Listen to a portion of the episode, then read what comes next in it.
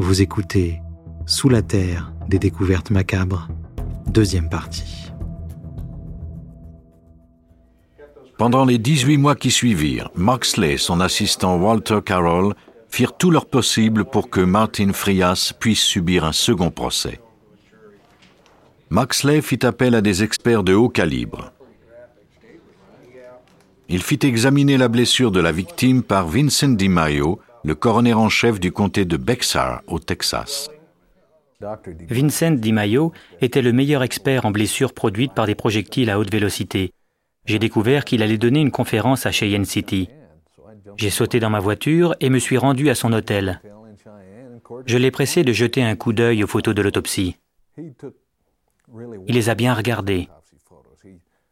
Il les tenait comme ça, contre son nez. Il a déclaré que c'était une blessure par contact. Et c'est tout le temps que ça lui a pris pour savoir ce qui s'était passé. Blessure par contact signifie que l'arme équipée d'un silencieux était tout contre le corps. L'analyse impromptue de Di Maio allait à l'encontre des déclarations des experts lors du procès. L'explication en était fort simple. Lorsque les gaz chauds projettent la balle le long du canon de l'arme, l'air qui se trouve devant est compressé. Juste avant que le projectile sorte de l'arme, il y a cet air comprimé qui agit un peu comme un couteau. C'est l'air qui crée d'abord la blessure. Ensuite, il y a la balle, puis des litres et des litres de gaz chaud.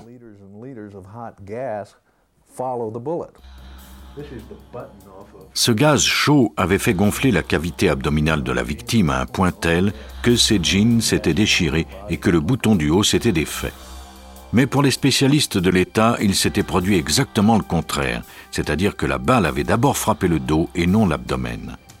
L'hypothèse de Di Maio n'éliminait pas la possibilité que la victime ait été assassinée, mais la présence d'une telle blessure sur son abdomen évoquait le premier scénario où Ernestine Perea s'était enlevé la vie. Il allait falloir procéder à de nouvelles analyses pour découvrir ce qui s'était produit. La victime était enterrée depuis longtemps, mais la police avait conservé les radiographies de l'autopsie et son chemisier. On présenta la découverte de Di Maio à la Cour suprême du Wyoming et l'enquête fut ouverte. Martin Frias eut droit à un second procès.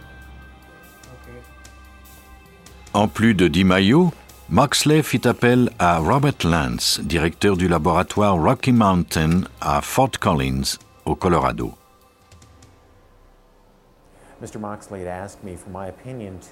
M. Moxley voulait que je détermine si la balle était entrée par le devant ou par le dos de la victime. Il est difficile, voire impossible, de se tirer une balle dans le dos. J'ai examiné les radiographies et j'ai tout de suite remarqué qu'il me manquait des données. Lors de l'autopsie, on avait omis de radiographier le côté du torse. Il était donc impossible pour Lance d'établir de quel côté la balle provenait à partir des radiographies frontales. Il concentra donc son attention sur le chemisier et l'examina au microscope. Sur le devant du vêtement, la fibre autour du trou fait par la balle était roussie et un peu fondue. Cela indiquait que quelqu'un avait tiré à bout portant à cet endroit et non que la balle était sortie par là.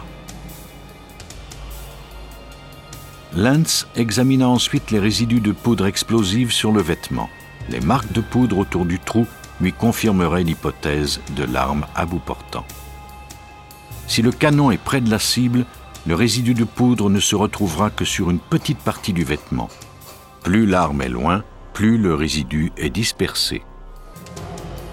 Il plaça le papier imbibé d'acide à l'intérieur et à l'extérieur du trou fait par la balle sur la partie avant du vêtement. On utilise un fer à repasser pour faire réagir l'acide. La poudre explosive prend alors une couleur violette. Lors du premier procès, l'avocat du procureur avait déclaré qu'on avait tiré sur la victime à une certaine distance, mais ce n'est pas ce que les indices laissaient entendre. On peut voir très facilement où il y a le plus de poudre explosive. Il y a une marque très foncée autour du trou, et cette marque est très compacte. Et il n'y en a presque pas un peu plus loin. La preuve était faite. Il s'agissait d'un tir à bout portant. Si la victime avait reçu le coup de feu par l'avant, cela signifiait qu'elle avait vu son meurtrier. La première question demeurait pourtant si elle s'était suicidée ou non.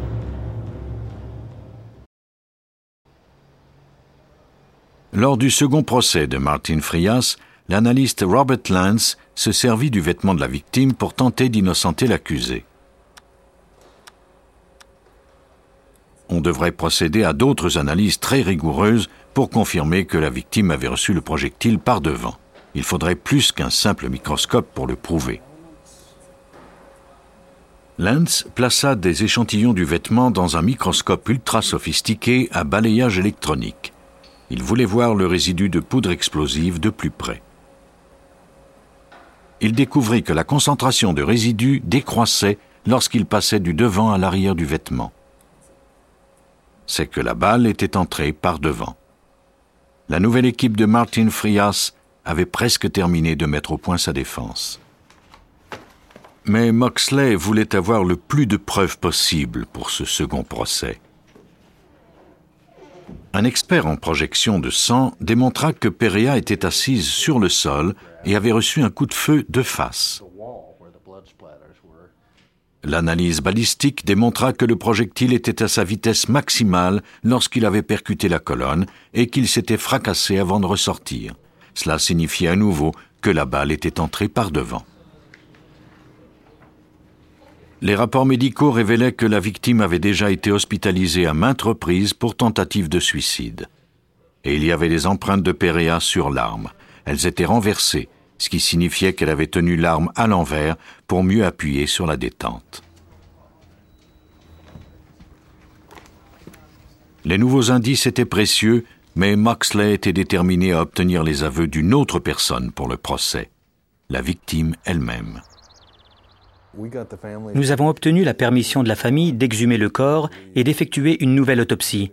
Robert Moxley, avocat de Martin Frias. C'est le docteur Eckerd qui s'en est chargé. Pour la première fois, ils ont fait des radiographies latérales du torse. Le premier médecin légiste avait seulement radiographié le devant du corps, de sorte qu'on ne pouvait pas voir de quel côté la balle provenait. Sur les nouvelles radiographies, on pouvait voir que les fragments de projectiles et d'os avaient été poussés entre la colonne vertébrale de la victime et la peau de son dos.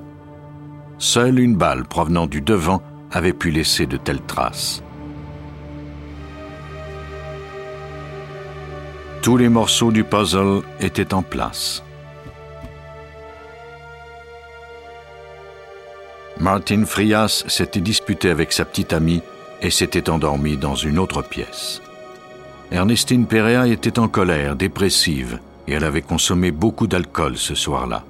Elle avait alors décidé de mettre fin à ses jours. Elle s'était assise sur le sol, l'arme reposant sur ses jambes étendues.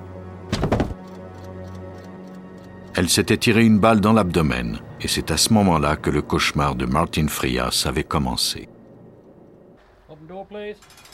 Les nouvelles radiographies avaient permis à Moxley d'obtenir gain de cause. Pendant ce second procès, le jury ne délibéra qu'une heure quarante-cinq avant de prononcer Martin Frias non coupable. Après deux ans et dix jours d'emprisonnement pour un crime qu'il n'avait pas commis, il fut finalement remis en liberté. Les détectives exhument le corps d'une victime en tout dernier ressort. Les indices recueillis dans une tombe peuvent faire acquitter ou condamner un suspect.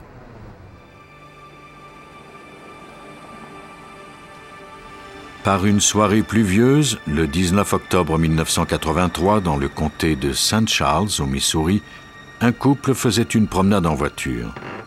Ils furent les premiers à arriver sur la scène d'un accident. La voiture avait été abandonnée, mais le moteur était toujours en marche. L'homme arrêta le moteur et vit des traînées de sang sur le siège. Il aperçut alors une femme recroquevillée sous le tableau de bord. Elle respirait à peine. Les policiers du bureau du shérif de St. Charles notèrent tout de suite une forte odeur d'essence dans la voiture. Ils en extirpèrent rapidement la victime avant qu'un incendie ne se déclare. La femme perdit alors sa perruque blonde, laissant entrevoir de profondes blessures à la tête. Le détective Ed Copland avait peur qu'elle ne succombe à ses blessures. J'étais dans la voiture et j'ai pu palper la blessure à sa tête. Ce n'était pas normal. Ce n'était pas comme un crâne normal. La femme fut envoyée d'urgence à l'hôpital et l'on identifia la voiture. Elle appartenait à un certain Jim Williams, un électricien prospère. La police lui téléphona et se rendit chez lui pour l'informer de l'accident de sa femme. Les agents le trouvèrent dehors sous la pluie. Il les attendait. À l'hôpital, les médecins lui laissèrent entendre à lui et à son plus jeune fils que Sharon ne survivrait pas à ses blessures. Jim Williams autorisa alors les docteurs à ne pas maintenir la vie de sa femme artificiellement.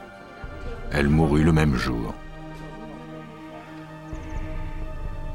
L'ami de Jim, Joanne Notice, était venu le consoler. Puis, trois mois plus tard, les rôles étaient renversés. Le mariage de Joanne ne fonctionnait plus. Walter Notice était chanteur dans un groupe de musique. Ce jour de décembre, il eut une violente dispute avec sa femme et sortit en claquant la porte, vêtu d'un seul survêtement bleu. Les heures passèrent, mais il ne revint pas. Joanne Notice déclara à la police qu'il était parti. Elle croyait qu'il avait une liaison. Mais selon le détective Wes Simcox du bureau du shérif de St. Charles, Walter Notice ne semblait absolument pas avoir planifié son départ. Il y avait une tempête et il faisait très froid. Il y avait de la neige. Walter n'était pas vêtu pour ce temps et elle était inquiète pour lui.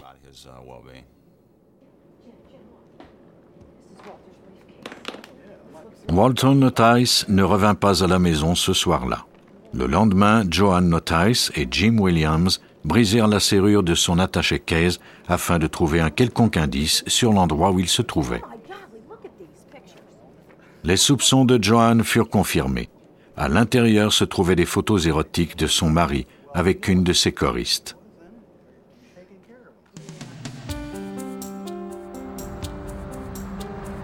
Un groupe d'amis s'organisa pour aller à la recherche de Walter.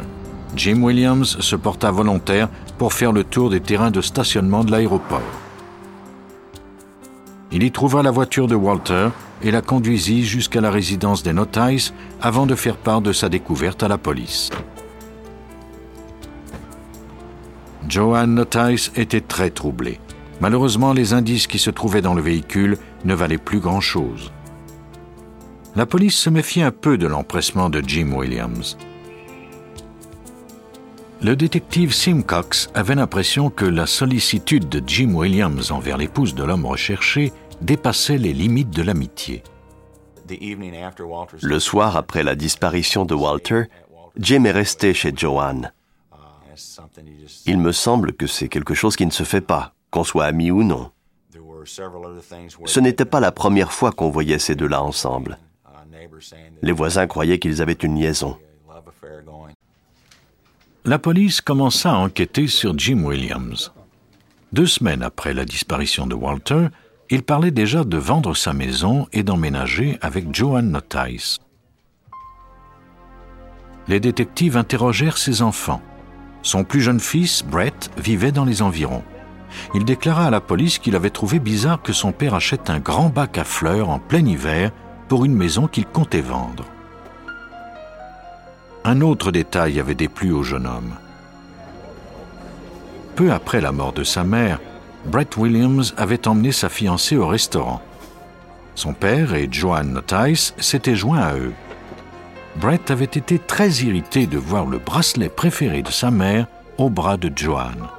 Décidément, son père se remettait bien vite de son deuil.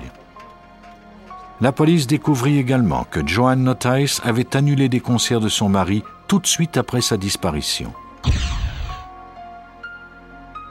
Personne ne semblait attendre son retour. Les détectives convoquèrent Jim Williams à un interrogatoire au sujet de la disparition de Walter Notice. Lui, si coopératif au début, était maintenant très réticent. La police interrogea ensuite Joanne Notice. Cette dernière déclara qu'elle était furieuse que son mari ait disparu ainsi. Elle était très en colère contre lui. Capitaine Wes Simcox. Leur relation était difficile, elle voulait divorcer. Les enquêteurs refusaient d'abandonner l'enquête. Ils fouillèrent l'endroit où travaillait Williams ainsi que sa propriété à la recherche d'indices, mais le corps de Notice était introuvable. C'était comme s'il avait été rayé de la carte. En avril 1986, six mois après l'obtention de son divorce, Joanne Notice épousa Jim Williams. Le couple ignorait alors que leur union se transformerait bientôt en nœud coulant. Le hasard fit que les policiers se retrouvèrent à l'endroit précis où avait eu lieu l'accident de Sharon Williams. À cet endroit, une autre voiture avait plongé dans le fossé. Le véhicule se trouvait exactement dans la même position que celui des Williams. Il allait donc à la même vitesse. Pourtant, le conducteur s'en était sorti indemne. Les enquêteurs commencèrent à se demander pourquoi l'accident de Sharon Williams lui avait été fatal. Les enquêteurs n'avaient jamais élucidé la disparition de Walter Notice, mais ils décidèrent de rouvrir leur enquête sur l'accident de Sharon Williams. En octobre 1986, le coroner Mary Case remarqua un détail qui avait échappé aux experts lors de la première analyse. Après avoir relu tous les documents, j'ai réalisé que ces blessures n'avaient aucun rapport avec l'accident qu'elle avait eu. Tout portait à croire que quelqu'un l'avait frappée à la tête et que c'est ce qui avait causé sa mort.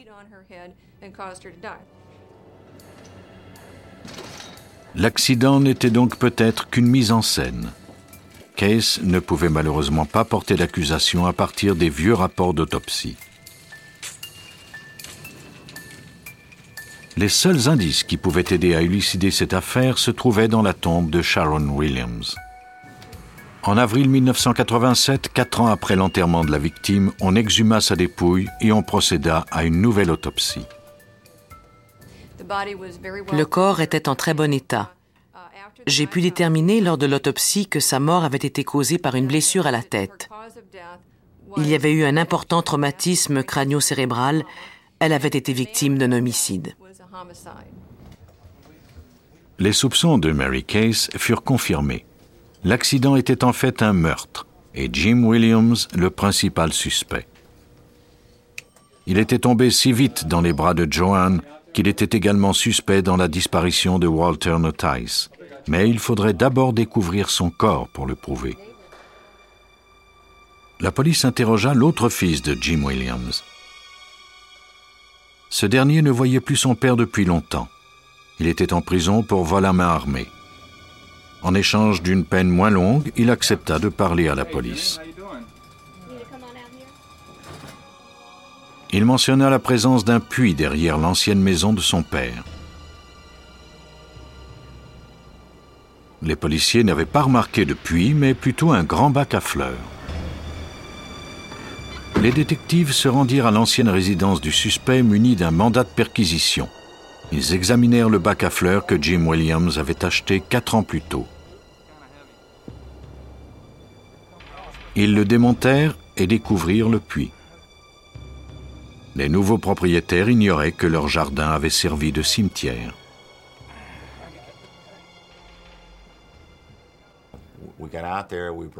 Nous nous sommes rendus sur place.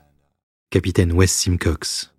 Il y avait plusieurs enquêteurs et nous avons commencé à défaire le bac à fleurs placé sur la citerne.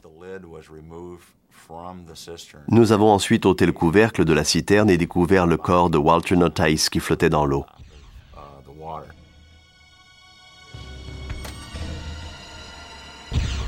La victime était encore vêtue de son survêtement bleu. L'homme avait été ligoté. Il avait reçu un coup de feu. Mary Case identifia la victime. Il s'agissait bien du chanteur disparu. Il avait été assassiné. Même avant autopsie, il était évident qu'il s'agissait d'un homicide. Il n'avait pas pu se ligoter les poignets et tomber dans ce puits tout seul. Ce ne pouvait pas être un accident ou un suicide. En octobre 1983, Jim Williams avait vraisemblablement frappé sa femme à la tête avec un tuyau ou une barre d'acier. Il avait ensuite conduit la voiture sur une route isolée et l'avait placée de façon à ce que cela ressemble à un accident. Après avoir aspergé la voiture d'essence, il avait allumé un feu pour éliminer tout indice. Il était ensuite parti, croyant sa femme morte. Mais la pluie avait empêché l'incendie de se propager. Sa femme était encore en vie lorsqu'il avait terminé sa tâche en apposant sa signature sur un formulaire qui autorisait qu'elle ne soit pas maintenue en vie artificiellement. Deux mois plus tard, il s'était attaqué à Walter Notice. Il l'avait ligoté, abattu, puis avait descendu son corps dans le puits. Il était parvenu à le cacher ainsi pendant des années. Le 10 avril 1987, Jim Williams fut arrêté pour le meurtre de son ex-femme et celui de Walter Notice. En 1992, il fut trouvé coupable de deux homicides au premier degré et condamné à la prison à perpétuité. Quant à Joanne Notice, elle fut condamnée à cinq ans de prison pour entrave à la justice. Les détectives savent qu'ils peuvent trouver quantité d'informations dans les cimetières. Bien que les indices qui y sont recueillis ne redonnent pas vie aux victimes d'homicides, ils permettent au moins à ceux qui les ont aimés de retrouver la paix de l'âme. La scène d'un crime recèle beaucoup d'indices. Leur analyse permet souvent de retracer le coupable. Mais parfois, les victimes emportent dans la tombe des indices cruciaux et les experts en sciences judiciaires doivent tout mettre en œuvre pour exhumer ces corps et ainsi découvrir la vérité.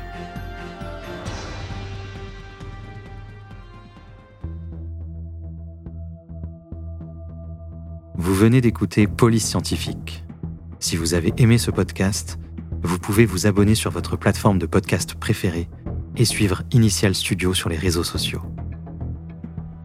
Cet épisode a été écrit par Steve Zorn et Robert Whitehill. Il a été réalisé par Suzanne Mann.